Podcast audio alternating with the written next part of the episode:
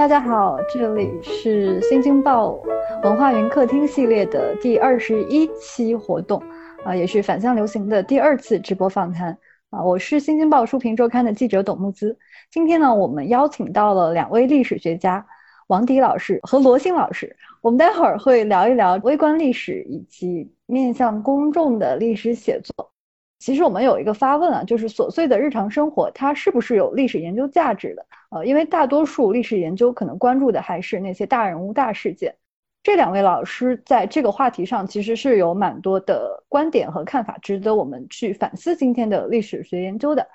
那我们其实看到，历史研究可能是今天的学术读物里面最有大众市场的。那原因可能很多，可能大家要以史为鉴，或者要看一些趣闻八卦，或者探索人性。那这些年呢，呃，微观史学这种写作方式和研究方法在国内引起了比较多的关注。那出版界也出版了很多具有非虚构色彩的这个西方的历史学研究著作。那在这个过程中，有不少本土的历史学家，他们在面向公众的历史写作中非常受瞩目，而且也尤其是受到青年读者的欢迎。那我们今天邀请到的两位老师。澳门大学的历史系主任王迪老师和北京大学的历史系教授罗新老师，他们两位老师其实是蛮有代表性的。他们的作品这几年也是非常的出圈，也体现出他们非常关注日常生活和面向大众的这样一种学术研究的关怀。那我们现在就请这两位老师来进入我们的直播间。待会儿呢，我们的访谈我其实就是一个提问和把握节奏的角色，主要的时间还是交给两位老师。大家如果有什么想要发问的，都可以给我们留言。呃，我们虽然不能直接看到，但是工作人员会搜集这些问题，到时候在快结束的时候，我们会统一来向几位两位老师提问。啊，那我们现在就来邀请一下两位老师进入直播间。大家好，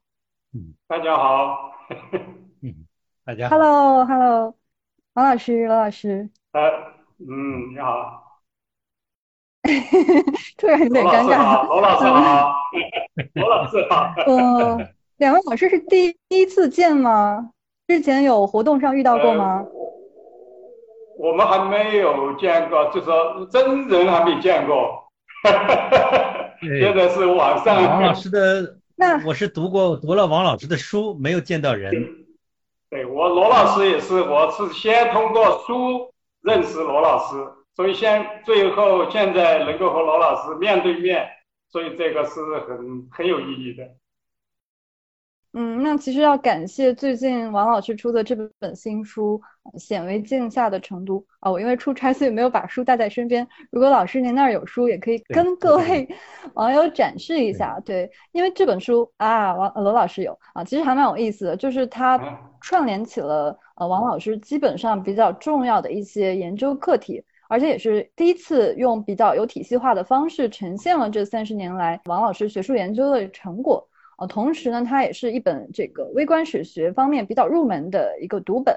我想先围绕这本书来谈一谈吧。啊，就想先请王老师为这个书做一个简单的解题，然后我也很想听听罗老师对于这本书的阅读感受。非常高兴有这个机会接受这个《新京报》。朱平周刊安排的和罗老师的这个对谈，就说刚才我也提到过，对罗老师我是早就拜读过他的书，非常高兴这次有真啊面对面和罗老师谈一些我们共同关心的话题啊，先通过网络认识，希望有机会以后我们真的能够这个见到真人。那么现在先简单介绍一下《显微镜下的成都》这本书。这本书呢是应该算是介于专业和大众这个阅读之间的一本书，实际上是一本这个微观史的入门的读本。那么对象是微观的历史，讲城市和城市文化啊。如果是对城市和城市文化，特别是对成都感兴趣的读者的话，那么这本书我觉得是一个比较好的入门书。那么为什么用显微镜这个比喻呢？就说过去我们都是用比较广阔的视野来看历史，也就算是用显微呃，是用那个望远镜或者是广角广角镜来看历史。那么这本书就是说。是通过特写啊，算是特写，也就是把社会甚至放到显微镜下面去观察社会的每一个细胞，结果我们就会发现啊，如果你把历史和社会放到显微镜下面进行仔细的考察啊，虽然是同一个社会，但是呢，由于观察工具的不一样，那么我们看到的东西可能就有不同啊。在西方有个说法，对吧？The devil is in the detail，就说魔鬼是在细节之中。有的时候我们表面上看来是这个样子，但是一旦进入细节，我们发现其实看到的是不一样的东西。就像这个显微镜下，你看那个细菌，平时你看不到的那个冠状病毒，你看放到显微镜下，那个真面目就出来了，就是这个道理。但这本书大概是分为四个方面，就是街头、茶馆。袍哥和麻将有四个部分，分别取之这个我的四个不同的研究。如果是那些还没有读过我过去著作的啊，比如说跨出封闭的世界、街头文化、茶馆、袍哥这些朋友，那么本书呢算是一个概括啊，概括认识。如果你读了这本书，对某些方面有兴趣，比如说对茶馆有兴趣，对袍哥有兴趣。对街头文化有兴趣，那么你可以找到这个专注去进一步的阅读。那么这个就是这本书的大概情况。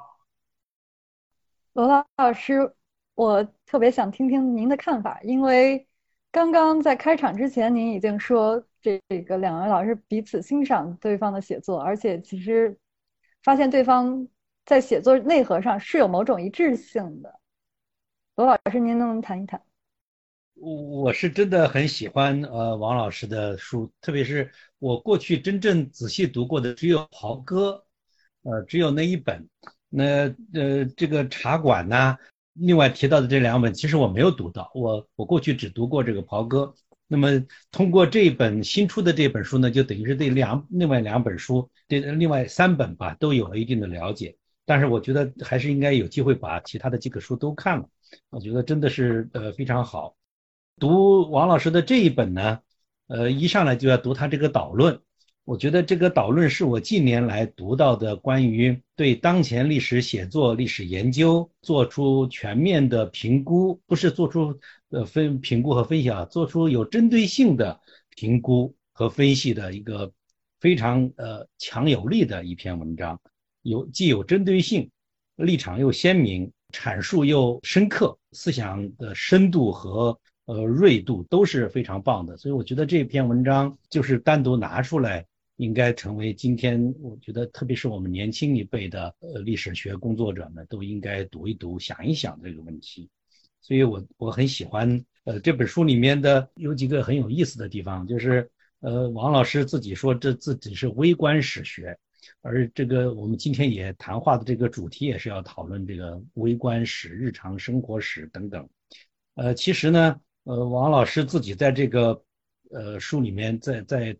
书里面和在他的这个导论里面，以及在其他的在和那个唐小兵的那个访谈里面也都提到了。我觉得这是一种很重要的方法和理理论和方法问题，就是你怎么看历史，什么样的历史才是历史，什么样的历史不能够被排除在历史之外。我们过去排除的太多，我们总是有选择的，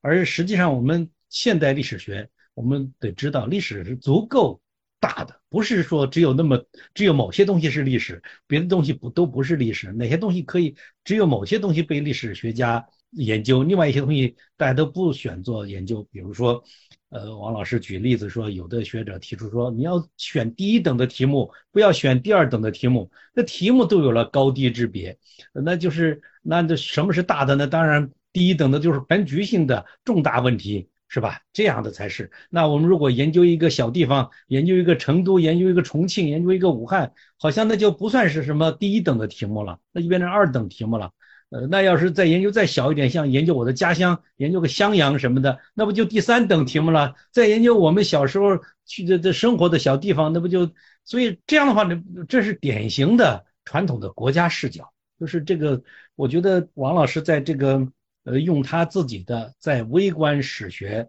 就是用一个用这种显微镜放大，不只是放大镜，还是显微镜来把这些呃，研究一个局部一个瞬间，呃，来做深入的呃解剖，这样一种写法，就使得我们一个开放的历史变得可能，展示给我们这些读者，展示给我们的新的年轻的研究者，就是开放的历史是可能的，开放的历史是足够广大的，可以容纳一切。容王老师在这个导言里面一再的说，没有什么大小题目，没有什么问题是不是不具备意义的，都任何问题都是有意义的，只在乎你做到哪一步，你能做成什怎么样，你能够具备什么样的思想深度和视野，你能够把它想成什么问题？比如说，呃，我觉得文章的这个这个第二部分茶馆，那简直是一个呃经典的一个一个一个示范。我觉得这是王老师的一个示范哈，就是我们应该好好的思考，好好的学习的。因为茶馆这个东西，在在王老师的笔下就变成了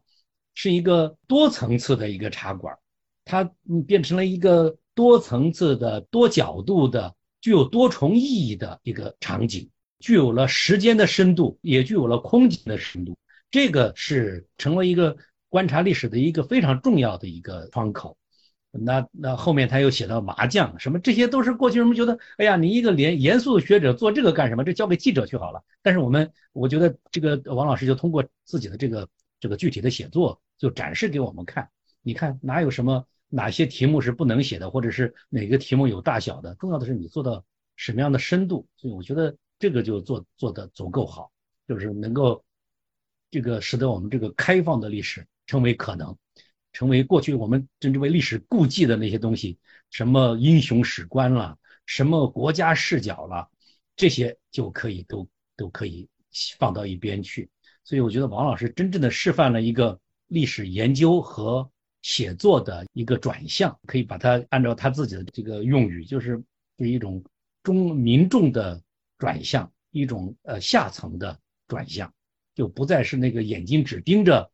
权力的中心。只盯着这个最宏大的叙事，不盯着那个，而是反过来这种转向。这个转向正是跟我们这个时代的最核心的问题，关于人、关于社会的、关于未来这些联系在一起的。所以我觉得，我读这本书在很多地方都是很激动的。我觉得这个真是，就有点那个找到了知音的感觉。呃，我我是很喜欢。啊，谢谢罗老师。哎，我我补充两句。罗老师一篇这个读书报告已经写完了。那个刚才木这个刚才木子提到，就说对这个怎么心意的，其实有一件事情，就说二零一八年的秋天，我袍哥刚出的时候，然后一席就邀请我去做一期演讲节目，那个发来的那个样本就是罗老师的那个一席的演讲。这个就是那个历史学家的美德，所以说我仔细不是看了很多遍，就是在揣摩怎么做，最后就是按照这个，后来这个历史学家的美德，这个后来收在了罗老师的有所不为的这个反叛者的应该是第一章，我记得，对不对？但是我就根据罗老师的这个演讲，就照葫芦画瓢，反正自我感觉呢做的还可以啊，做做的还可以，效果也是不错的，对吧？这个罗老师的从上从大都到上都啊有所不为的反叛者，我都认真读过，就说很有体会，就说罗老师的文笔好啊，表达好，而且会讲故事，而且有人文关怀，他能够把我我一直在想，为什么罗老师的书这么畅销，就是他把这几个点都能够融汇在一起。而且他巧非常巧妙，其实我也在学罗老师的手法。比如说，他把自人生自身的经历啊，还有和他的同事，你看他虽然是从大都到上都的这个旅行途中，但是他除了把历史，而且把自己人生的经历，还有他的同事、同行，还包括学生的一些事情穿插进去，非常巧妙的讲故事的方法。这个说实话，我们就是要学。我经常读书啊，不光是要学到知识，还有就是看怎么别人怎么讲故事。我在读罗老师的这个从上都从大都到上都的时候，我也在同时在读那个山山正明的这个游牧民的世界史。但是我读罗老师的时候，我读起来我觉得感到，就说能够读的时间比较长。但是三山证明其实他也是非常有名的，书也写的非常好，啊，有闻名的世界史。但是我读一段时间，我就不大想持续读下去了。我就在想，它区别在什么地方呢？我后来终于领悟到，它的区别啊。就在于这个罗老师的他的这个写作中间有人，但是这个三山真明的那个，由于那个视角太宏大，实际上中间很少看到个体的人，所以这个在这个写作中间就是要有个体的人。但罗老师在这个方面，他做的非常好。所以为什么我还不认识罗老师？但是他的书我仔细的研读，实际上我自己也可以从。这个那种叙事手法上得到很多启发。嗯，感觉两位畅销历史作者进行了一个这个写作方法上的交流啊。对，其实我看这本呃《成都》的时候，我会蛮觉得王老师还蛮像成都的。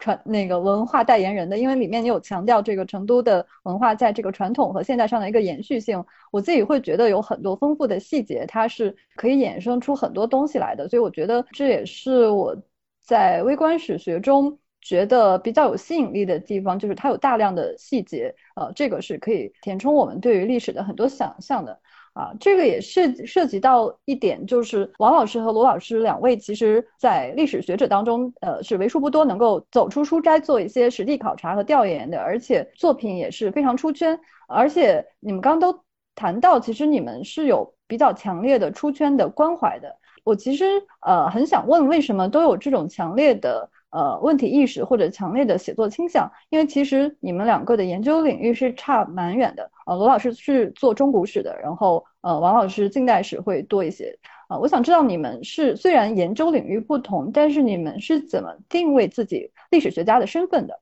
啊，你们的读者意识是怎样的？就是你们是在为谁写作？因为毕竟它还是一个学术写作，但。是，它又可以做到呃受大众欢迎而且畅销，但是它又显然不同于呃这个大众历史那些畅销书啊。两位老师可以分别聊一聊。我没有资格呃讨论这个话题，是因为呃我自己并没有做什么工作。我当然现在在努力，我希望能够一两年之内能够写一个小小的东西，既有点像微观，也有一点那个能够反映我自己的学术兴趣或者说学术特长。我觉得，对于做呃中古史，比如说做宋代以前的历史，呃，对于这样的呃研究者来说，要想能够写出能够广泛受到这个专业之外的人都能够愿意读的东西，那是比较难的。当然，也也还是有一些例外，比如说我的老师田余庆先生，他的《冬季门阀政治》，他就是因为写得好。当然，这个写得好不只是这个文字好哈。主要还是这个研究深度和思想深度。那么这两这两者呢，使得他的这个书呃成为自出版以来二十多年来就成为一个经典，呃三十多三十多年成为一个经典。那么已经呃印刷了很多很多版，呃做了那个很多人都读。那当然是，但是还是很少。为什么呢？因为要想古代史要想写的那个生动，呃写的呃很多人都能读。呃，那是不容易的，因为没有什么材料，呃，资资料很少。那么以后的宋代以后的就多得多。那真正将来，当然毫无疑问，呃，在一个健康的学术和这个阅读社会里面，呃，当然可以说最好的是呃现当代史的研究。那那条件应该是最好的，因为资料足够丰富。呃，研究者的这个能够呃展开自己能力的这个空间足够大，所以这个也也是很好的。像我们做古代史的，说实话就是书斋里边的工作，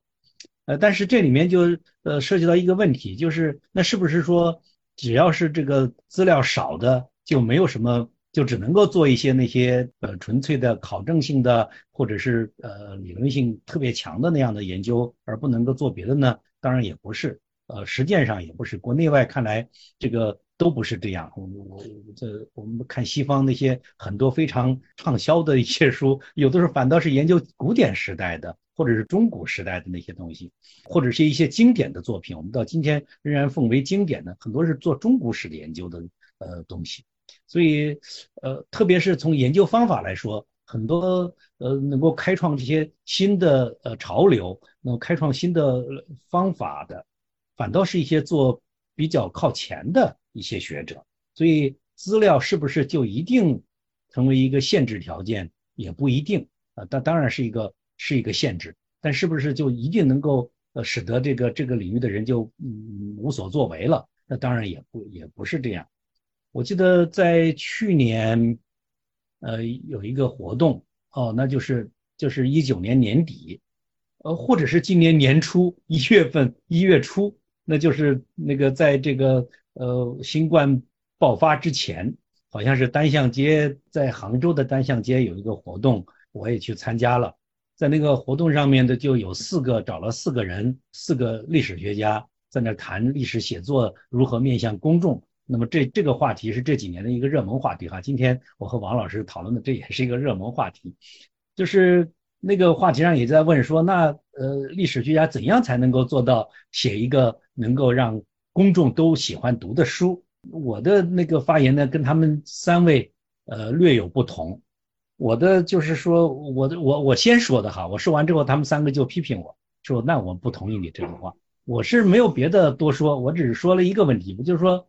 我认为写法不重要，就是很多人认为这个文字表达要漂亮，要写的生动，要有形象，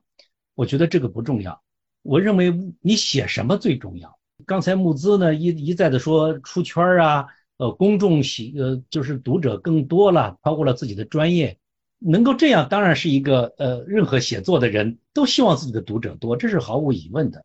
但是这是不是一个唯一的追求方向，或者说它是一个衡量的标准呢？当然不是的。衡量的标准是什么？是看你的这个东西本身，你写你写作的这个问题能不能让你的同行觉得是一个，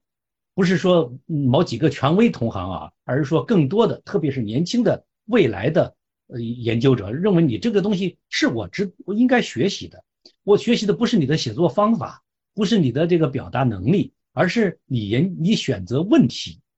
你你进入研究你怎么做的这个工作。我觉得王老师的这几本书之所以能够成功，我觉得就是一个示范，就是他不是因为他有作家的生花妙笔，不是因为他呃呃讲了很多漂亮的好玩的故事。如果说里边有这样的，那也是偶然的。归根结底不是因为这个，是因为他选择了。非常难的一个方向，你读起来很轻松，但是呢，其实他要做了这些大量的资料工作和研究工作，这些其实是很难的，或者说他选择了这个题目，这个其实是很难的。过去的学者不认为这是一个题目，或者说他们都来不及把这看作是一个题目，他们去研究更重要的问题去了，对吧？研究国家大问题，研究历史规律，研究那些去了。嗯，哪也想到，哎呦，把个成都的日常生活描述描述，这居然也是一本书，居然会有人喜欢，没有想到这一点。其实呢，这就是说你得想好你写什么。这个标准不是来自你能不能畅销，而是你在历史学这个领域里是不是有创新，这个才是最重要的。我觉得，我觉得我们今天不应该把这个读者多、卖书卖的多当做一个标准。而是看你的写作是不是有创新。我觉得王老师的成功，这几本著书的成功就在于他是一个创新型的。他这个工作别人这这个原创性特别强，这个工作别人没有做过，而且今后想跟着他做也比较难，因为这不是那么容易就一下子就做得到的。呃，看起来说微观不就是讲讲故事吗？哪是那么容易啊？你讲故事变成了说书的了，那不是那么简单的。就是你真的要有历史学的深度。我所以，我现在也不后悔我呃上次说的那个话。我觉得，我觉得怎么写不重要，写什么最重要。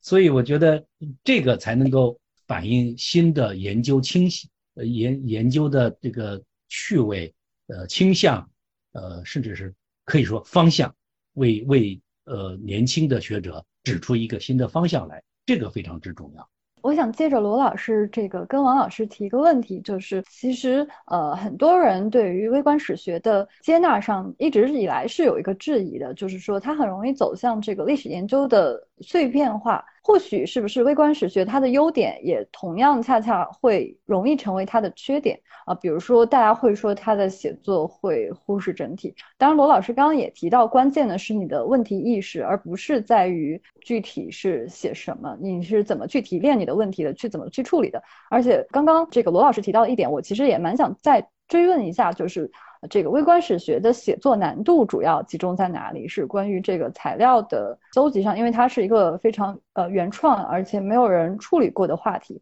所以我觉得王老师可以在这里给我们解惑一下，就是关于微观史学，大家对于它的一些批评，嗯，您是怎么回应的？呃，以及进行这种研究方法有哪一些困难是我们必须要面临的？啊，您又是怎么处理的？这个首先谢谢罗老师刚才的表扬，呃，非常惭愧。但是呢，确实这个做了一些工作，出版了几本书。但是呢，出来以后，确实学术界有反响，阅读界也有反响。但是，呃，正如这个木之刚才提到的，其实也有很多批评，对吧？但首先我还是比较坦然，因为一部作品嘛，呃，总是有人喜欢，有人不喜欢。当然，有批评是正常的。实际上是个好事，就是说你的书能够受到了关注。如果你的书出来没人评啊，没人看，这个才是个大问题。当然，其实我也觉得对微观史啊，其实也存在着误解，就是到底什么是微观史？就说这个，而且这个专家、专业和读者、大众读者之间也是有区别的，大家理解也是不一样的。但是根据我的思考，我的观察，从各个这个批评的他们所批评的一些意见来看，其实我感觉啊，我们还有一个就是说这个阅读的和思考的方式的转变。过去因为从小我们就是从这个宏大叙事啊，学历史都不是宏大叙事开始啊，习惯于思考大问题，实际上对自己身边的日常的我们司空见惯。觉得不一定关心，不一定希望去了解啊。那但是我们对国家的大事，对国际的大事，可以说我们了如指掌啊，都能发表评论。所以说，围观的视野、围观的方法，大家还有一个接受的一个过程啊，习惯的过程。把两万多字的本科生的一个报告，对吧？拿来作为基本的资料。这个写成二十多万字是一种注水，就是你本来不需要那么多的。其实啊，我觉得有必要，就是这个去知道微观历史写作的它给其其他写作的不一样的地方。其实我把它看作是一种文本啊，是一种文本。那么记录这个文本的人的身份，其实一点都不重要啊，与这个文本的价值并不成正比的。啊，其实就是罗老师所说的，一切资料都是历史，对不对，罗老师？一切资料都是历史。比如说，我给你举个简单的例子，在那个微观史的经典著作，就是 Robert Danton 啊，《The Great Cat Massacre》猫的大屠杀这本书，它是根据了什么资料呢？就是巴黎的一个印刷所的一个学徒工的，就是那个杀猫的。一个一个自自娱自乐的一个记录，对吧？来进一步的研究，去发现法国的后面的文化、阶级斗争等等啊，特别是启蒙早期时代的啊社会状况。所以说，你利用的文本记录这个文本的重不重要，一点儿都没有关系啊。其实，恰恰微观历史的它的魅力就在于从小处作业。就是把眼光逐渐扩大啊！你看那个沈宝元那个文本，他是考察的一个袍哥的家庭日常生活。如果按其他人来读的话，可能就认为只是一个流水账的记录。但是我通过这个阅读这个文本，然后来了解、追溯。这个当时社会学的一些概念的理清啊，田野方法的利用啊，甚至追溯到中国社会学、人类学是怎么引进来的，他们的老师在哪里受的教育。所以说，这个历史的写作，就说不是说是只是去看他的日常生活，而是通过文本后面他展示了些什么东西。所以说，这个才是我所关注的，而不是说只是通过这个文本去讲清楚这一家人怎么生活的，而是在后面更重要的意义。那么，微观历史写作的难度。啊，就在于资料的缺乏，所以这篇报告它能够有这么多细节，这个是我觉得这也是它的珍贵的地方。啊，过去我们把眼睛都是盯着精英帝王将相，那么日常生活的细节，特别是秘密社会的这个团体，他们的情况我们了解非常少，对？那么这样一个从这样一个文本入手，去剖析、去展示、去挖掘这个文本后面的东西，我觉得这个才是微观历史最有意义的地方。而且看这个文本到底传递了什么信息啊，提供了什么记忆啊？当然呢，这个微观史的在中国的发展啊，要让大家所接受，可能还需要一个过程，但是。这个我想啊，随着以后不断的资料的发掘、方法新方法的使用啊，更多的人加入到这个研究的啊这个阵营中来，我觉得应该是有比较好的发展的前景。呃，我自己的学科是文化研究，其实我觉得王老师这个微观史学的这个取向跟文化研究是很接近的，就是非常关注日常生活以及。呃，普通人呃，这些不被大历史所记载的东西，啊，那我想问，在两位老师看来，这个宏大叙事和微观叙事是对立吗？因为在刚刚听下来，会感觉到他们好像是有一种紧张的关系。我不知道你们的研究是怎么处理这两个呃叙事的关系的。呃，我觉得王老师在呃书里面已经呃很透彻的解决了呃回答了这个问题，那就说。一个好的研究者，不管是研究宏观的，呃，史学的，还是一研究微观史学的，都不会在这两者之间把这个宏观和微观对立起来，而都会关注到宏观和微观问题，只不过是有各自的这个呃呃入手的呃途径。那么做微观史学的人，他也有自己入手的途径。比如说王老师自己的这个呃关于茶馆的这个研究，这是一个呃非常呃成功的一个一个案例。就是茶馆当然是一个很微观的、非常具体的、非常小的一个一个空间，但是王老师通过这个研究茶馆，它涉及到重大话题，涉及到宏观史学的问题，这两者之间呃固然是不一样的，但是这他们之间是不矛盾的。不是说做微观史学的人就是反对宏观思考的，那当然不会是这样。而且要想做得好，他必须有宏大的思想背景，呃，并不是说我在里面就开始只写理论问题，而是他有这个宏观的这个思想背景。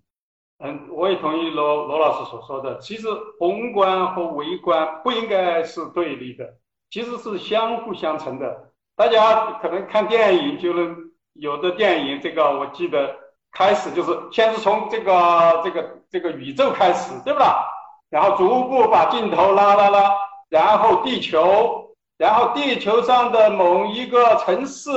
然后某一条街，然后拉到一个房间，然后一个人睡在床上，然后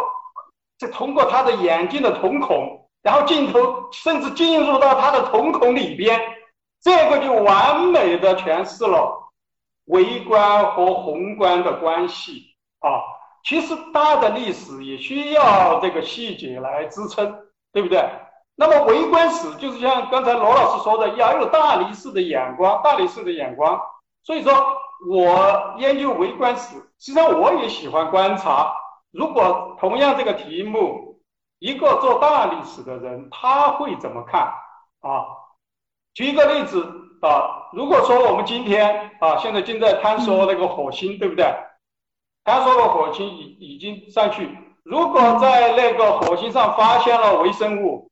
那么这个微生物就是微观，对它的研究就是微观的研究。但是我们几乎，如果你发现了微生物，我们几乎可以得出结论：火星上可以有生命的存在，对不对？那么这个就是宏观了，对不对？这个就是宏观了。所以说微观，嗯，它是相辅相成的。所以我们不排斥，并不是说我研究微观历史，我就对这个宏观的历史进行排斥。其实并不是这样，而是必须历史研究必须是多视角、多角度、多层次的研究。那我再顺势追问一下两位老师，对于现在比较流行的这种大历史的写作的看法啊，比如说，其实罗老师书里面曾经回应过赫拉利的写作，呃，这个时间呃时间简史啊是叫这人类简史，我在说什么？对，然后王老师呃那个 在美国做研究员的时候，也曾经跟大历史的这个学者。大卫·克里斯蒂安曾经共事，而且你还在书里提到过，说你们这两个走极端的历史学家似乎还很有共同语言。所以我想再顺势追问一下，两位老师是怎么看待这个当下也是同样是比较嗯受到大众读者欢迎的这种大历史的写作取向的？啊，觉得这两种嗯不同立场的历史写作是怎么对话的，或者一致性在哪里？我也是很喜欢读大历史啊。嗯，我也是早先先读了大卫·克里斯蒂安的那个时间呃地图，呃，以及他后来以及他参与以及他个人本人一个人写的好几本的大历史书。我这书架上有专门一个半个架子，都是这种大历史的书。呃，我我是很喜欢的。我是觉得，呃，这个这个对我自己来说是一个教育过程。就是你看看，当我们呃历史研究者。呃，作为观察历史的一个一个主主呃，这个这个我们的眼睛是观察历史的，呃，可是当我们观察的那个尺度变化，我们让尺度变了之后，就是大历史它是时间尺度变了呀，它不仅时间尺度，它是空间尺度也变了。当我们尺度变了之后，我们说什么？我们关心什么？什么变成我们要说的问题，对吧？我们看到了，比如说研究秦汉史。那大家在讨论，那那个这个呃是呃司马迁是哪年死的？司马迁是哪年生的？那那个呃那个博望沙呃他到底具体在什么位置？呃到底是在山的这边，在山的那边？呃等等，鸿沟到底在哪里？呃鸿门宴到底是怎么发生的？呃这里面有哪些具体的细节？如果是我们把时间尺度放成了呃像像他们做大历史的人那样的时间尺度，谁还谈论这个问题啊？甚至是秦在前面还是汉在前面都不太重要了，对不对？因为他不会提到这个话题，这个不是不是很重要的一个问题。所以我觉得时间尺度变呃的变化，使得一些问题发生变化，这个给我们是一个警醒，让我们注意到哪些问题是有意义的。经过了时间的这个呃呃变化，哪些问题变得更加突出，我们自己也有一种观感。我们我们在生活当中，我们呃往我随便怎么我们观察什么问题，当你的尺度一变，你的在你眼中留下来的东西都变了。所以这个是一个呃一个一个一个提示，就是我不是说呃因此我们都都去做大历史，当然不是这样，我也没有这个能力，我也还是很愿意做我自己能够做的这目前这个工作，当然是这样。呃，但是呢，我觉得读一点这个大历史还是很有意思的。提示我们，即使是在我们所做的这个微观、中观的这样一个呃尺度上的这个历史呢，我们选择问题、提出问题，怎么去那个确定自己的这个尺度，这个变得非常重要。我觉得这这这一点上是一致的，就是大家其实是一致的。那么，那么当然还有呃最终最终的关怀不同，就是就是大历史的关怀跟我们这个呃呃做这个比较呃。尺度比较小一些的中观、微观的这样的尺度，当然会略有不同。但是这个，但是但是这这个，我觉得我觉得还是有很多相通的地方，读起来也很受启发，嗯，还是很有意思的。嗯，对，罗老师已经阐述的很清楚了，我就不多说了。但是呢，就是我就提一下这个克里斯蒂安，大卫·克里斯蒂安，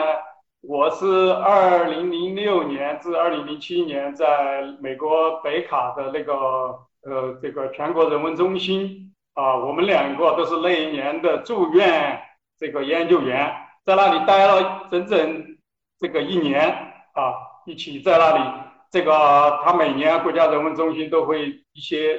各个学科的啊，历史的啊，这个文学的啊，还有其他哲学啊，反正和人文学科有关的，所以那一年的时间非常难忘。所以克里斯蒂安，我们我是做微观史，那个时候我正在这个研究袍哥啊，这个就是这篇就是这个书中间的第三部分，正在写关于语言的那一那一部分。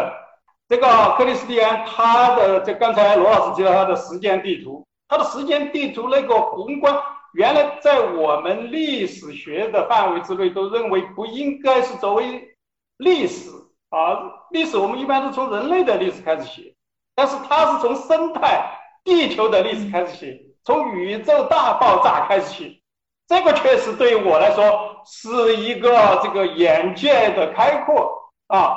就说我虽然是做微观的，是做细节，但是他像克里斯蒂安这种做大历史，他叫 big history，对吧？他出了好几本书，刚才罗老师也提到。这个大历史的这种眼光啊，这个对我们不管是做哪个，不管你是中观、微观啊，还是做整体史的，我觉得历史学家就是要有一个这个开放的啊，一个开放的心态，一个开放的这个吸收和自己啊不同领域的。研究的这种成果啊，不能排斥啊，就是刚才罗老师已经说的，就说要呃相互之间，这个是最重要的啊，可以从这个宏观历史得到很大的启发啊，不管是方法上还是视野上啊，都可以有所帮助。所以我们那一年聊了很多的话题，我觉得虽然我。不一定去去观察啊宇宙，去观察整个地球或者几千年的演变的历史，但是他的那种思路啊，对我来说还是很有启发的。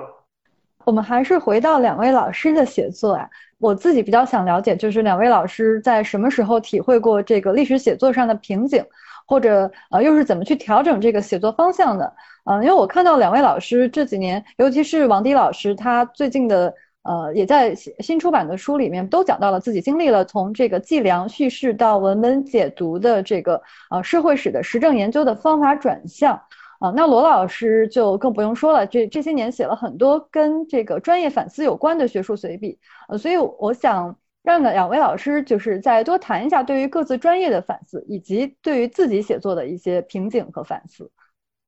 呃，那我先说吧。嗯。我我觉得我倒是没有我我没有遇到什么瓶颈啊，我那我但我的这个呃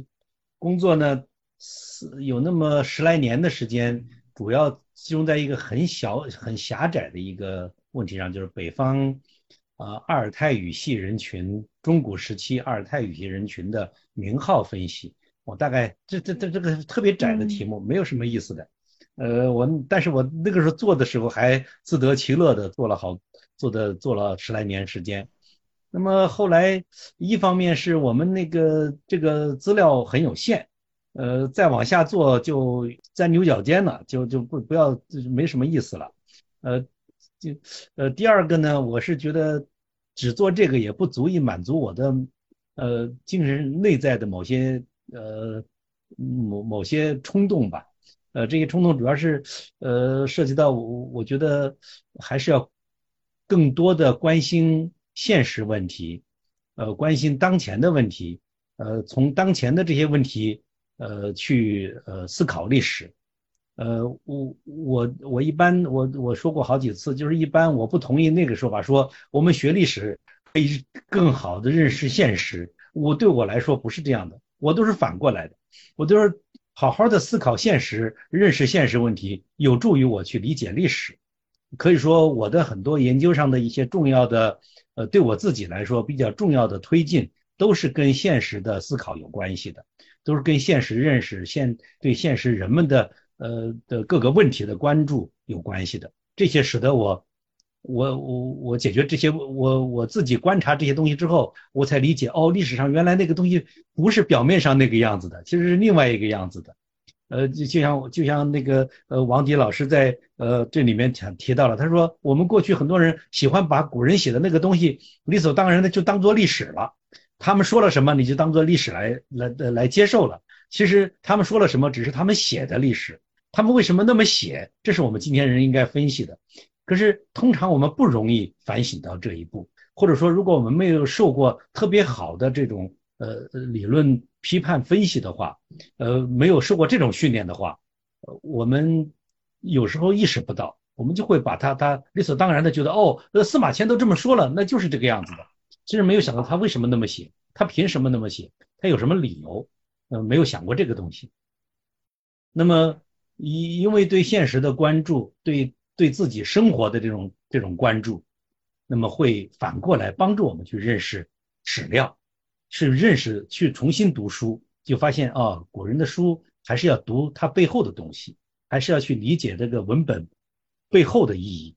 背后真正的意思，那个文本是怎么形成的，你才能够理解。所以这一这，我觉得对我来说，主主要是呃这方面的，呃呃有有有许多推动。我想，因为我们这些人都是生活在同一个时代的，如果我们都都受到差不多这样的推动呢？我们最后关注的问题也差不太多，这就是为什么每一代呃学者都都这都差不太多，呃有差别当然都，但是呃差别不太大，一代跟一代之间的差别更大，那就是因为他们各自所在的时代给他们提出了不同的课题，给他们提出了不同的启示。那么呃这些启示如果比较一致的话，大家思考的问题也一致。就像我跟王迪老师，我们一个研究的领域。问题都是差别很大的，但是我读了王迪老师所写的这个这个导论，我就觉得这个导言，我读完之后我就觉得，你看我们是在同一个，我们毕竟是在同一个时代的，我们都对问题有同样的反应，有同样的，这是因为时代给了我们呃同样的差不多一样的那种启示，值得我们开始做这种思考。我觉得可能呃，如如果说是自己的瓶颈。呃，呃，关这呃转向诸如此类的，不如说是时代，时代提出新的话题，时代提出新的要求，那我们呃作为研究者也会呃就会反映在我们的研究的呃问题和我们的写作里面都会反映过来。嗯，那个好，罗老师已经基本上能把我想。表达的，我觉得表达的这个，我觉得我们有好多看法都很一致的。首先说瓶颈的问题，其实我呃一般写作，就说在现阶段啊，一般没有什么瓶颈，就说写不出来的时候，呃，因为我一直信奉的一个原则就是鲁迅说的“写不出来不硬写”。啊，如果这个现在在这个阶段，由于资料思考不成熟，我就把它放在一边，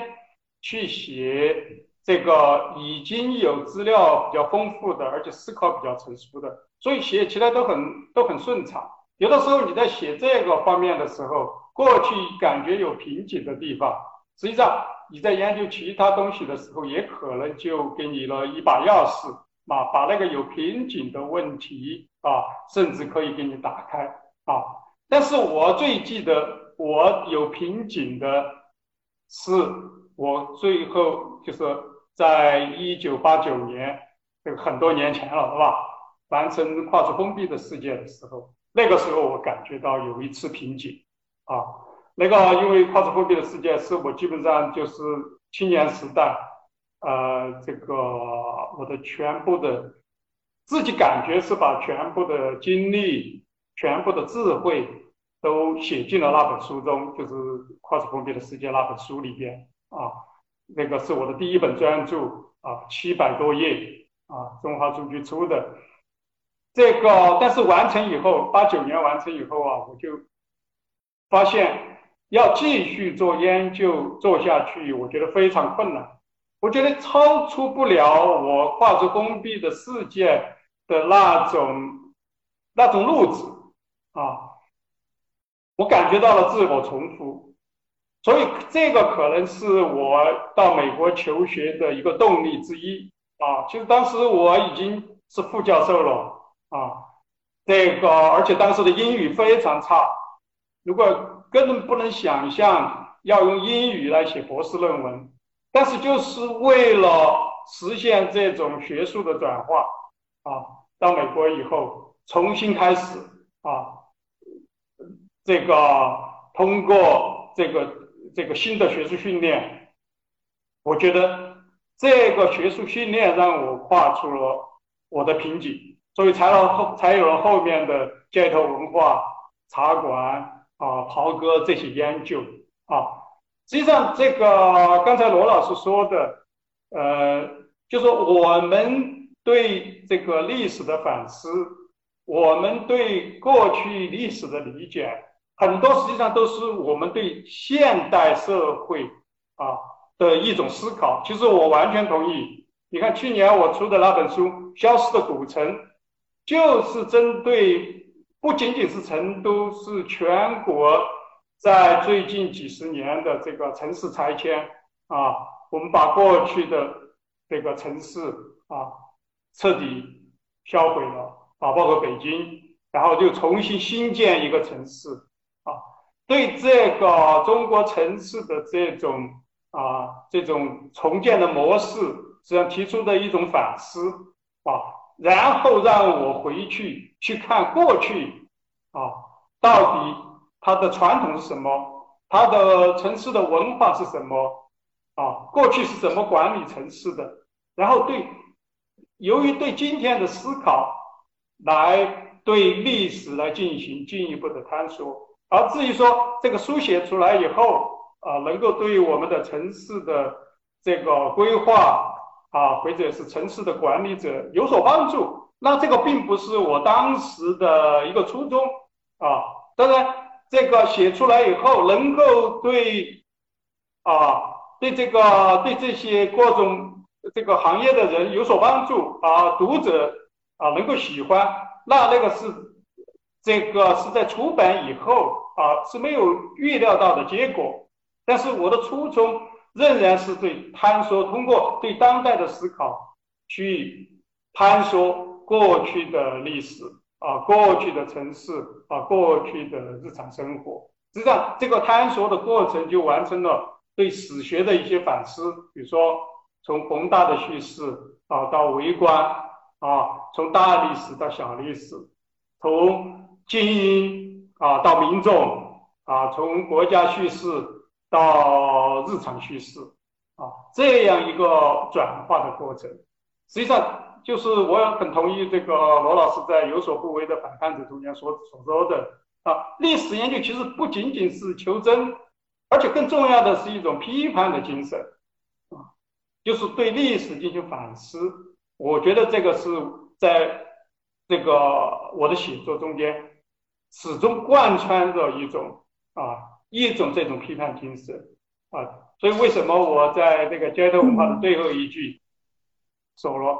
他们辞掉了一个这个旧世界，但是并没有得到一个新时代啊新新时代，所以说实际上很多就是表面上看来这个是和这个他们是这个是为了民众啊，但是民众并没有得到他切身的利益。这个是我们应该思考的啊，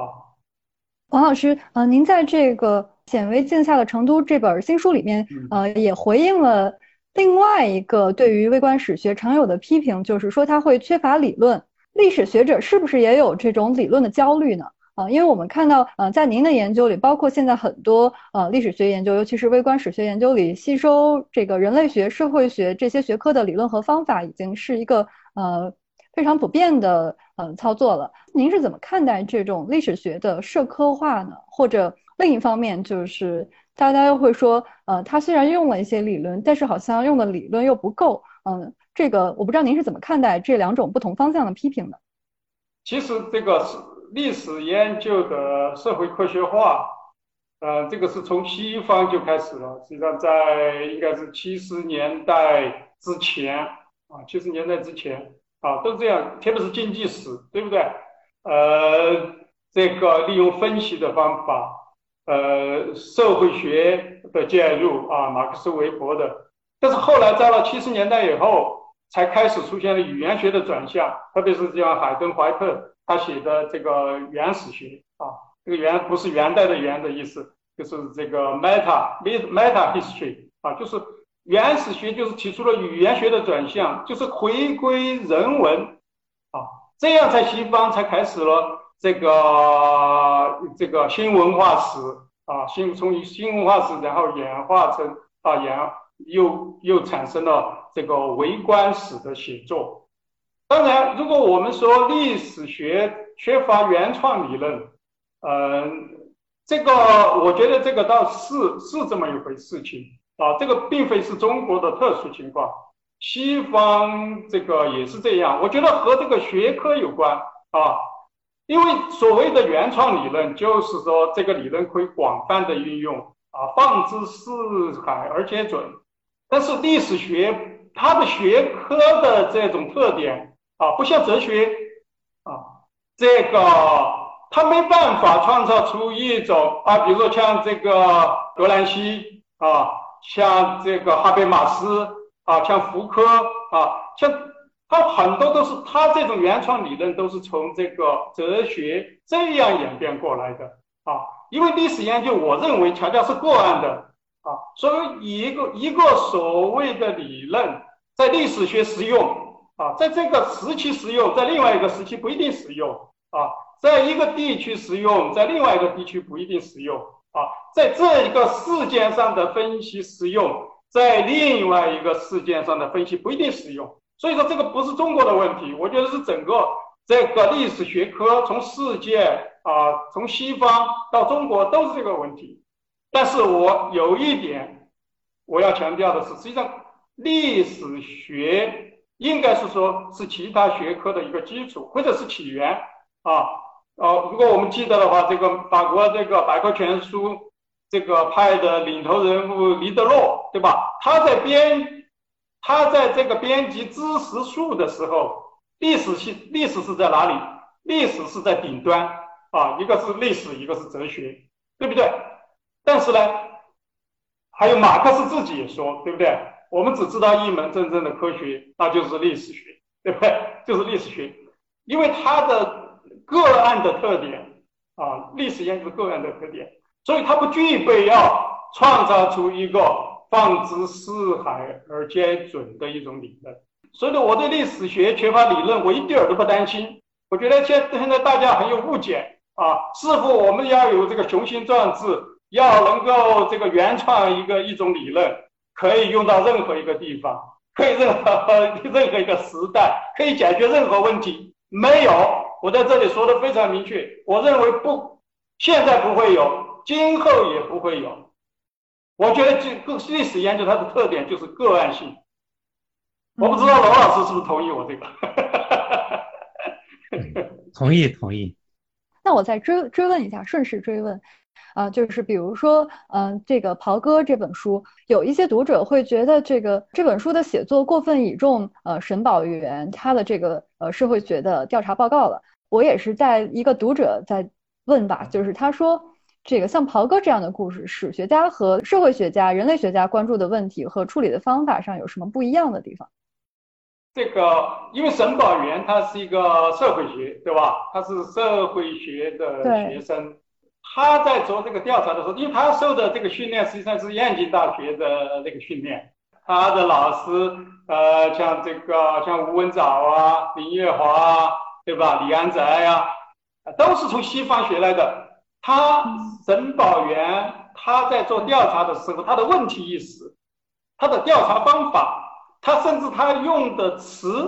啊，这个比如像社团啊啊等等这些。实际上都是来自于呃，来自于西方，而且是来自于西方社会学和人类学。因为那个时候啊，早期社会学和人类学进入中国的时候是不分的，所以中国一直有这个传统。西方一直是分的，但是在中国不分。你看现在北大啊，社会学、人类学都在一个系在一起啊，只有很少的像这个这个民大、民族大学是分开的，中山大学是分开的，其他的大学大多数都在一起，对吧？这个实际上我们把可以把它看作也是人类学家，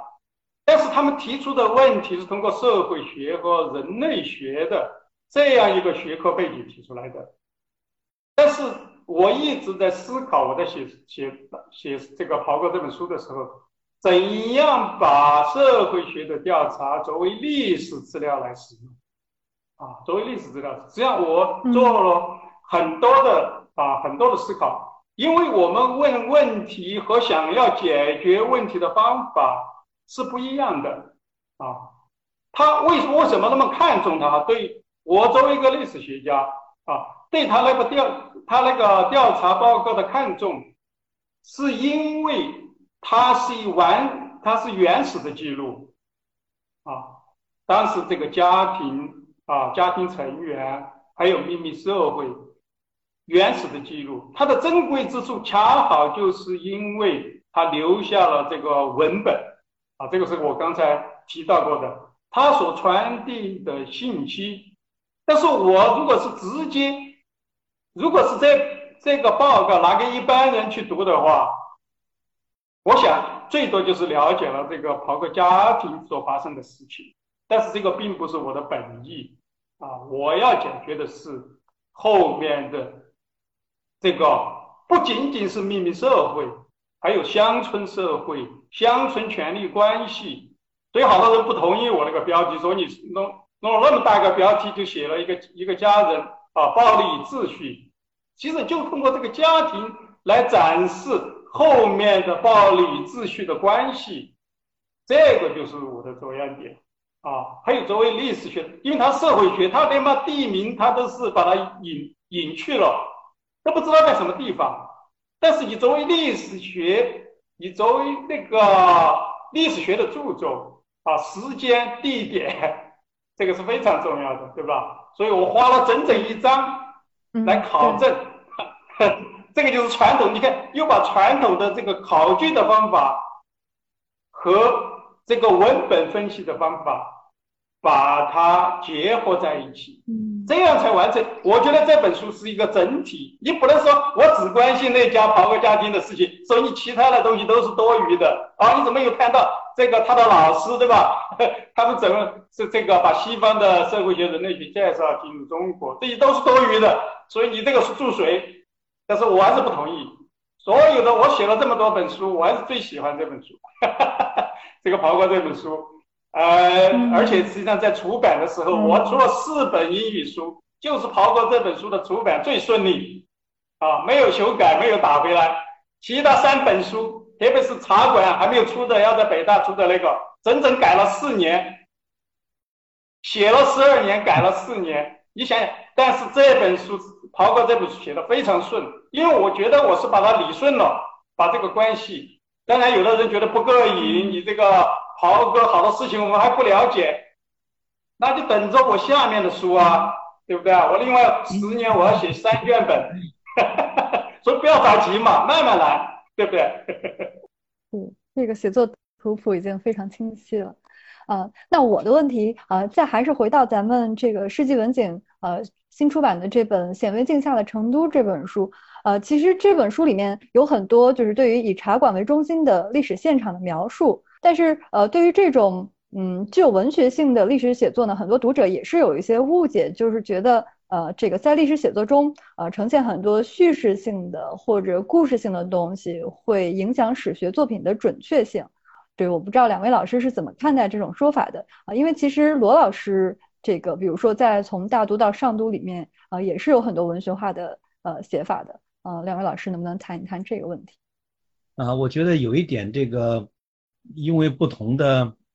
具体的这个呃题目，呃具体的这个关注的问题，呃，因为这个不同而而写作上有不同，那是那是那是当然的，那是正常，那是应该的。呃，像写茶馆呢，当然要对茶馆做各种描述，这些描述并不是虚构，呃，并不是说我们非得从史料上抄来的就才不是虚构，而是说。他用用的材料的丰富性是我们看得到的，比如说他用了很多，王老师用了很多文学，呃，小说里边的这些材料，这这些材料他也用，但是我们知道这种材料用在这里是特别合适的，是很好的，是能够说明很多问题的，并不是说我们必须要用这个这个不能用任何虚构的东西，这个这个当然不可能。我们我们研究古代史，我们也把诗歌、把呃古代的这个戏曲、传奇、呃故事也当做史料来使用，就看你怎么使用。所以我觉得有那种呃必要的这样的呃描述。那还是对文章，呃，对书的写作还是很增色的，是是很好的。所以这当然这里面有一个度的把握。一个优秀的写作者当然就知道分寸在哪里。那可能也也有那个不，呃，经验不够的呃作者，那可能写的就给人一下感觉你这怎么在写小说呀？你这个不是写历史了。那当然那种可能性也有的。但是我觉得在王老师的这样一个成熟的研究者和写作者的这个。呃，书里面就没有这个问题，他的表述，他的这个写作是很清晰、很清楚的，而且他的这个材料来历都是交代的很清楚，这完全符合历史学的呃写作的规范，所以没有这些问题。对那个新文化史的研究，实际上有一个很重要的特点，就是把这个文学的这个资料把它。作为历史资料来使用，实际上就扩大了我们资料的呃资料的范围。我甚至认为，根据我的研究啊，根据我这么多年啊接触的文学的资料，我甚至认为啊，根据我的思考，在一定的情况下，档案并不比文学更真实。我这个真的不是为了这个耸人听闻。真的不是耸人听闻。举个简单的例子，如果我们现在在档案馆中间发现了袍哥的档案，对不对？审讯的口供，那么如果你相信那个口供就是百分之百的真实的历史，那你绝对就要犯很大的错误，因为这些口供经常是屈打成招的记录。啊，而且不单是成屈打成招的记录，而且最后的书吏也经常对这些口供进行篡改的。所以说，关于袍哥的这个这种口供，一点也不比李先生写《死水为蓝》中间的袍哥更真实。啊，或者沙汀他写的《奇香居茶馆》里的袍哥更真实啊。这个不仅仅是在过去啊，比如说当代史更是这样。我甚至是经常在想啊，我们对这个二十世纪下半叶的普通人的生活史。我们历史学家没有比，比如说莫言小说中间的山东高密乡，啊，路遥的平凡的世界的黄土高原，啊，余华这个兄弟中间描述的江南小镇，啊，梁晓声的这个写的他的小说写的北大荒，还有这个金玉成写的繁啊繁华中间的上海，啊，等等。这些对于人一般人的细节的描述，我们历史学家没有比他们文学家做的更好啊！我甚至可以斗胆说一句，在一百年以后，如果后人想了解二十世纪下半叶中国人的日常生活，我几乎我敢断定，我们从这些文学家的书中间。得到的东西要比从历史学家那里得到的多得多，这个就是我的观点。所以说，我们一定作为历史学家，一定不能看低，而且排斥这个文学。实际上，按照这个海登怀特的原始学的说法，实际上历史文学作品和历史实际上中间就是其实上是没有差别的。无非是表达的方式不一样，对不对？所以说，我觉得文学和这个历史实际上是这个概念是非常模糊的。那我们如果这个还是以这个显微镜下的成都这本书为例的话，呃，您觉得就是在呃您写作这个成都的地方文化的这个过程当中，就是在找材料的过程当中。呃，您感觉这个城市它的传统和现代性的这个连贯性体现在哪里？还有，我一直有一个私人的问题，我也想蛮想知道，就是王迪老师是成都人嘛，一直是把这个成都和四川作为您的研究主题啊，这里面是不是有一些乡愁的情节？或者您对于城市研究的呃，兴趣出发点是什么？这个当然我是成都人啊，在成都生，成都长，一直到一九九一年离开成都。离开成都之前，我并没有专门研究成都，其实是到了美国以后，我觉得把这个就说，当我和成都的这个距离拉开以后，有的时候你身在其中的话，你不一定能够有有很深刻的一些反思，恰好是和他有距离以后。你觉得冷静下来来观察这个城市啊，这个非常熟悉的城市，但是有的时候，我觉得我们历史研究会遇到这个情况。实际上，你非常熟悉的东西，有的时候你会感觉迟钝。你每天都见的东西，你不一定有新鲜的感觉，你不一定觉得它有研究的价值，你不觉得有什么东西能够触动你啊。但是刚好是我和他有距离以后。啊，当然和我的学术的转型、学术的信念啊，这个有关啊，这个有关。当然你说有没有乡愁？其实当时也是，我觉得是机缘巧合，因为对这个城市熟悉，对不对？那么这个是我研究的，并不说我想念这个城市，我离开它了，想念这个城市，我来研究它，这个倒不是。但是呢，这个在自然的写作，我一直说啊，这个历史的。这个写作和历史的研究，个人的感情啊，应该是应该克服的啊。当然，人就是一个主观的动物，对不对？你不可能没完全能够把感情这个撇开。但是我们要这个不是按感情来写，而是理性啊。我对成都的研究，实际上我觉得是一种理性的思考。但是很多人读了我的书来，感觉我对成都很有感情。但这个是啊，这个并不是说我要在中间表达我的感情，而是根据阅读资料，资料就是这样。我我在写了这么多书，我自己没有把自己的东西放进，而是根据史料来阐发。我始终这个本着这个原则，就是有一份资料说一分话，对不对？包括我在。这个茶馆中间的影子和尾声两节虽然非常文学化，但是我我在这个后记中间也说了，每一句话都是有根据的啊，并不说是我的感情的宣泄，而是说是根据历史资料的呃一个自然的阐发，一个自然的流露。嗯，那罗老师呢？您从这个您做古代史的经验出发啊，您觉得这个城市文化史的研究有哪些吸引人的地方？其实您也可以以这个呃王老师的这个成都的研究为例子，来跟我们讲一下您对这个城市文化史研究的一些看法。呃，像我们做古代史的，呃，大概没有没有条件，特别是做这个明清以前的呃古古代历史的人，大概没有条件对一个。这个具体的一个城市能够有那么详尽的那么多的了解，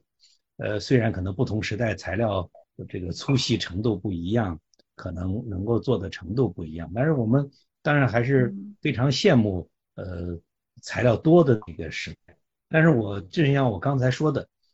并不一定有材料的呃材料足够，就或者说稍微有点多的那个时代的研究那个对象的。研究那个时代的学者就一定会选择这样的题目来做。我们过去还没有这样的作品，那是呃，不是说过去这些材料在王老师发呃的做这些东西之前，这些材料不存在，并不是这样，材料就在那儿。可是为什么没有人做呢？所以这其实涉及到呃研究者的视野、研究者的思考、研究者的这个学术关怀，呃，以及这个原创能力，在这个在这个意义上的差别。所以我觉得，随着呃王老师所做的这些工作被越来越多的同行认可，被年轻的学者所呃赞赏追随，那么今后当然呃我们会看到成都之外的许许许多多的地方，慢慢的这种研究都会呃这种这种都会都会多起来。这样，我们作为各个地方的不住在、没有生活在成都的人，也会很幸运。我们也终于对自己的家乡，对我们所喜欢的某个城市有更多的了解。我、我、我是觉得，正像这个呃，王老师在书里面也一再的说到的这个问题，不一定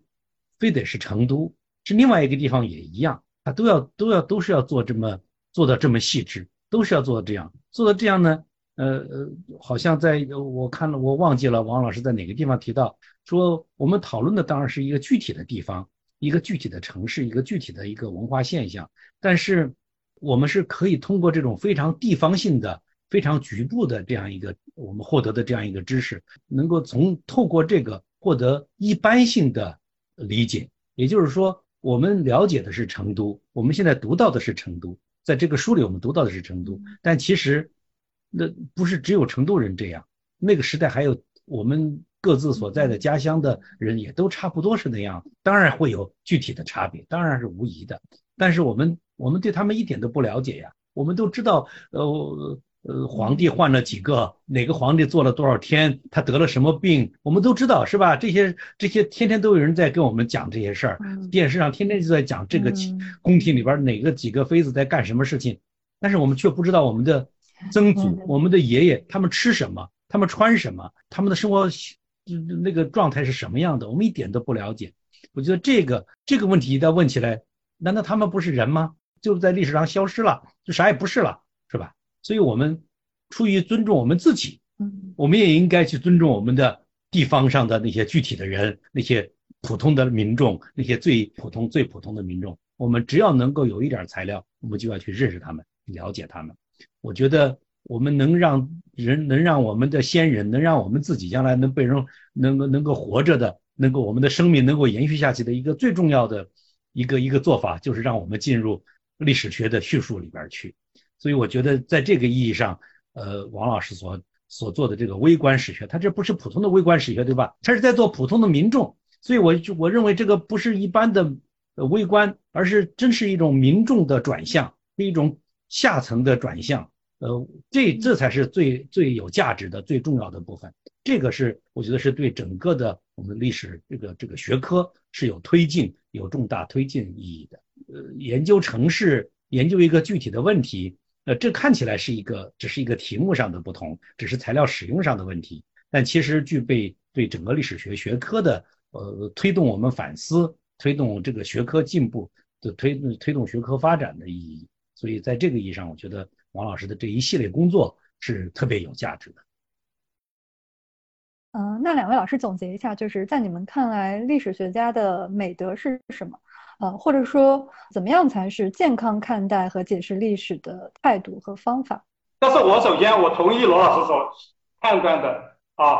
批判、怀疑、想象力，对不对？但是呢，如果是我，我还要加，就说，其实对每一个学者，不光是历史学家了，就是陈寅恪给王国维写的那个所提的碑文：独立之精神，自由之思想。啊，我自己再加一个健全之人格啊，所以说我们看待历史啊，我们现在在传播啊，通过我们的作品，实际上我觉得应该告诉我们的读者，历史没有唯一的答案啊，也没有所谓正确的答案啊，对历史就是一种解释啊，就是去表达，特别是对我来说，去表达词语的。这个民众的声音啊，特别是要研究弱者，因为他们在历史上他们没有话语权啊。那么怎样去发现他们的声音啊？把历史实际上就是方法，只是一种解释历史的一种一种工具啊。这个还有我们历史学家呢，其实对公众也有一种，就是实际上是有一种责任。我们在传播知识，我们在保留记忆，对不对？就怎怎样去让民众正确的认识历史、理解历史？我觉得很重要的就是说，不要被虚假的历历史所蒙蔽，而通过历史的表面，有的角有的表面上看来是这样，当我们这个拂去这个蒙在上面的尘埃，实际上才能看到历史的本质。啊，历史实际上是一个复杂的过程，不要简单化啊，不要简单化。至于说那个对这个历史爱好者有什么建议的话，我觉得就是多读书、多读书、多思考，而且要有一个包容的心态啊，就说不要只看自己同意的啊，如果自己不同意的这个观点或者这个东西，我就根本不看啊。就是现在，我们就大家不是现在也在讨论，现在这个微信的使用高度的同质化，只看我喜欢看的，和我观点相同的。所以说，我觉得要达到这个目的的话，我就觉得每一个人都要多读书啊，才能跳出这个思想的一种封闭的世界啊，这样才能更开阔，眼界更开阔，思想更开阔啊。我觉得这个历史学家，我们所要做的。啊，或者是我们的美德就在这些方面。两位老师今天来的粉丝特别多，所以留言提了好多好多问题。呃，我申请再延长十五分钟，向你们代表读者来发问，好不好？那我就问历史学家的美德，嗯，罗老师还没讲哎。嗯。哎呀，我忘了。罗 老师，您先讲完了，我再王老师，王老师讲的很充分了，我我完全赞成，没有另外的补充，我非常赞成。那你你们去读那个罗老师的那个有所不为的百般者的第一章，这个那个章的题目就叫历史学家的美德，那个更全面啊！我也是从罗老师那里学来的，才提这个问题。嗯嗯，那我先问读者提问了，呃，因为有一些听众，我感觉他们嗯可能也是做历史学研究的，所以呃还蛮希望从这个。方法论的角度，两位老师提一些建议吧。比如说，有个这个观众问，呃，怎么找微观史的史料？会不会写虚了？然后还有人问，呃，我刚看到，是不是说这个微观史学只有清朝或者近代才能做？呃，因为好像史料不太好找。啊，这个可能是王老师的专长吧？哪里？我知道，最最近有个编辑给我说，罗老师现在正在写，算了，我不知道能不能透露。所以罗老师，你要不要讲一讲你现在正在写的那本？我觉得非常厉害。罗老师自己透露。我想，我想，如果我能想到这样的题目，那不得了。但是我要罗老师，他觉得愿意透露，他就才讲；如果不愿意透露，那个简直想都想不到的。你要不要先先这个 剧透一下？我是希望能够做到这个比较微观，呃，像我们做古代史的，能够做到比较微观的话。那就是呃非常让人激动的事情，但事实上我们总是很难，因为材料我嗯不仅是破碎，而且过于差距太大，就是一个材料跟另一个材料之间对接不到一块儿去，所以这个在这个过程当中呢，呃这个我对于对于我们做这个呃中古及中古之前的呃研究者来说，我们可能。在写作的时候冒的风险要比那个呃面材料多的那个研究者呢要大，就是这个风险要更大。当然不一定说这个技术难度更大，而是说风险更大。很有可能你在这里这个呃太多的猜测，太多的想象，可能会呃出现一个很大的问题。但是我们又跟做比较晚近的呃研究的这个学者。比起来也有一定的优势，这个优势就是我我们面前都是大问题，我们随便就把一个材料跟一个已经被研究清、已经被反复讨论的重大问题就联系起来了，这当然也是一个重大陷阱。但是同时呢，在面对读者的时候，这又是一个优势，就是让读者迅速的觉得，哎呀，你这个问题扯到那个问题上了，呃，他对那个问题总是有了解的，呃，所以呃，可能这两个都有。但是在我看来，这个。呃，危险也更大，就是呃，陷阱就变得更鲜明，就是呃，有可能你的这个呃写作只是一个一场热闹，很有可能，嗯，就就没有什么原创的意义，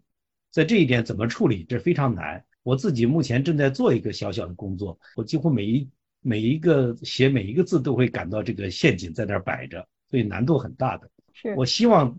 明年这个时候，这个这个工作已经。都大家能够看得到了，但是我不知道接下来我我能不能顺利的继续做得下去。好，我们就等着看罗老师的书。呃，关于这个资料的收集啊，微观史的，其实有一个最大的瓶颈就是就是资料的缺乏。所以为什么我看到沈宝元的那个两万多字的报告，我如获珍宝？就说因为在这个微观史的发源是由于欧洲历史的研究。对不对？特别是关于意大利和法国，因为它存在这个中世纪这个宗教裁判所的资料，啊保存下来了啊，非常完备。比如说这些异端的审判啊，这些异端的审判，有的时候几年甚至十几年、几十年的审判，就是一个人。然后，但是这些完整的审判的资料，所以事无巨细，他的日常生活，他读的什么书，他的知识来源是哪里啊等等。这个我们中国现在有些地方开始收集地方的资料啊，这个我提到的，像这个上海交大，呃，这个华东师大，还有其他一些当代文献资料啊，这个收集到非常基层啊，甚至生产队啊，村的这个完整的开会的记录等等这些，可能能够发现很多有用的，比如说能够提供一些微观史的一些记录。啊，当然，中国缺乏这个资料的记录，还有一个原因就是由于战乱啊等等这些原因，所以保存下来不光是不光是这个呃这个国家啊，包括成都，成都实际上资料非常缺乏。为什么缺乏呢？因为就是在辛亥革命以后就发生了两次巷战，就在城里边打，好多地方被烧了，所以资料保存不下来。那么。这个，但是现在一些地方，像南部档案啊，像八县档案，还有陆陆陆续续发现的一些小的地方的流程的档案比较完备，所以有可能提供，比如说一个案例啊，不管是由于财产的纠纷也好，还或者是其他的这个这个刑事案件也好，也可能有完整的记录。那么这种资料。有的话，就可以做微观史，但是是还是就是可遇不可求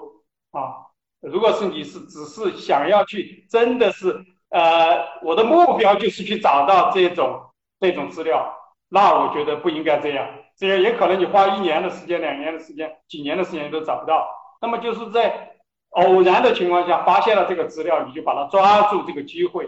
啊，只能这样。那我再接着问，呃，有位观众他问两位老师对于呃使用私人日记这个作为史料的看法。这个在近现代方面是比较多，私人日记现在在陆陆续续出版啊，胡适日记啊，蒋介石日记啊，啊，比如说还有更基层的，像山西的刘大鹏的这个推想斋，推想斋，对吧？这个刘大鹏的这个日记啊，陆陆续续还有清代的官员。啊，这些日记的使用，我觉得是非常好的，真的是非常好的。但是呢，还是这一点，不管是日记也好，因为日记涉及到有的本来就是写写给其他人看的，它是以后要本来就准备出版的啊，有的是自己的自己的记录。那么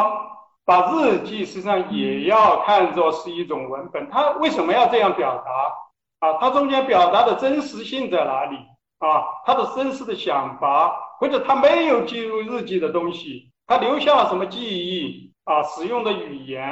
啊，这些都可以。我觉得日记的使用啊，肯定是一个非常丰富的保障啊。但是如果是民间啊，民间流传下来的这种日记啊，并没有公开出版，那么有一点，作为历史学家啊，历史学研究者一定要注意。如何保保证别人的隐私啊？别人隐私的问题，如果正式出版的这个不存在，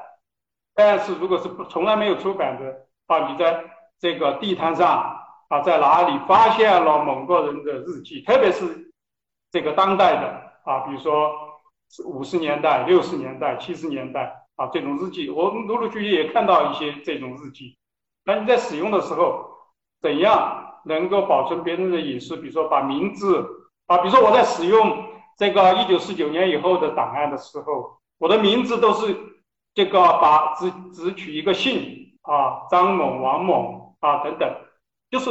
就是防备任何能够涉及到关于他的后代啊，或者是这个人还现在还生活的，啊，不要影响到这个这个透露了别人的隐私，因为你这些资料是在档案中间看到的，对不对？并没有公开出版。他们要注意这些问题。嗯，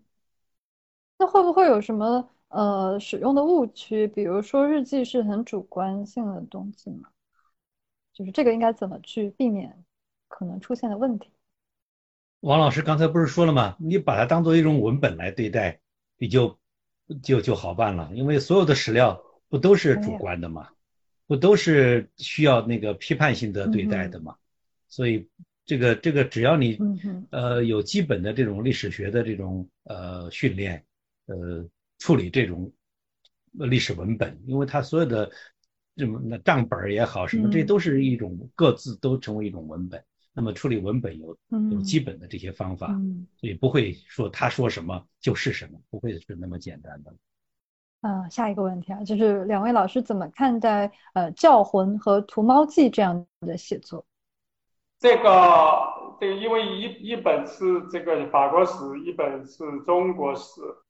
其实这个两本书实实在在说我都喜欢，但是如果你叫我选择。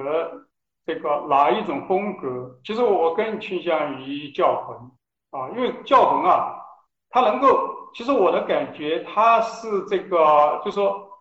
能够把非常严肃的啊这个历史写作，但是能够让普通人也能够读得进去啊。当然，那个《图猫记》呢，它的这个形式不一样，因为《教魂》它是整，它是整个一本书就是一个主题，对吧？《图猫记》实际上是中间是大概是六章，对不对？它六章有各种不同的主题啊，就是还要看资料的情况，因为这个《图猫记》它的那个它的那个结构也非常精巧啊，非常精妙的，所以我们也可以学很多东西，对吧？它第一章写龙，通过。这个民间传说写农夫，对不对？然后第二章通过屠猫写工匠，对不对？这样一步步的，第三章写市民，然后一层一层的，对不对？知识分子，这样一层一层的这样递进，这种你看这种结构是非常巧妙的啊，非常巧妙的。所以说，我觉得各有千秋啊，但是写作的风格不一样。使用的资料不一样啊，但是呢，你要根据自己写作资料的情况来考虑方法，因为考方法实际上是为你的写作服务的啊，它只是一种手段啊，达到你的目的的一种手段，那你要仔细思考。我我同意王老师的意见，我没有什么补充。我觉得这两本书都好，都。不容易学到，都不容易做到，都太难了。罗罗老师，您是不是困了？刚刚有好多观众留言问您是不是困了。我不困呐，我怎么会困呢？啊，不困是吧？不困啊，那我再问几个问题。有有观众很关心这个历史学的研究趋势啊，他说这个跨学科研究是不是未来历史学的研究趋势？还有人问未来计算机会取代史学研究吗？虽然我没太看懂。他这个，我觉得这个问题可能问的是技术层面的，就是呃，我想跨学科，这这因为学科本身，呃，从近代呃学术体系建立以来，学科也都是在变化当中的，历史学也一直都在变化当中，所以跨学科呢还用说吗？总会是总是在变的，呃，但是技术手段的变化。是不是就因此就取代了过去的那个呃呃人工人的那种研究？呃，我想这个做不到吧。这个因为因为无论技术多么的变，就是数据信息处理的技术呃条件会不停的有变化，这是无疑的。今天我们用检索，我们用第各种手段，这当然是我们的老一辈他们死记硬背的那一套功夫就好像用不着了。但是我想分析，以及提问题，提什么问题，这个只有人能做得到，对吧？这是因为这归根结底，历史学它不是一个呃不是一个数学的学科，它是一个文学的学科，它是个人文的东西。也就是说，这个问题是因人而异的，因时代因条件变化而在变化的。所以，我我想这个呃，无论技术环境怎么变，呃，对学者的这个历史学的这个这个要求是不变的。就是条件会不停的提高，那是无疑的。但是提高了，呃，那个你的精力在这方面的要求变得更高了，难度也并不变小。对，我同意罗老师所说的。实际上，这个多学科是现在已经发生了，已经产生了，对吧？呃，这个趋势，而且还会继续下去。所以，我们的如果年轻的听众啊，学生，如果你正在现在正在读书的话，我觉得你要有这种眼光。我自己也是受到多学科的这种训练，比如说我在霍普金斯的时候，对吧？除了这个，我们四个方向，两个方向在历史系，两个方向是在其他系，一个社会人类学，一个比较政治学。所以对于我来说，我觉得一辈子都受用的。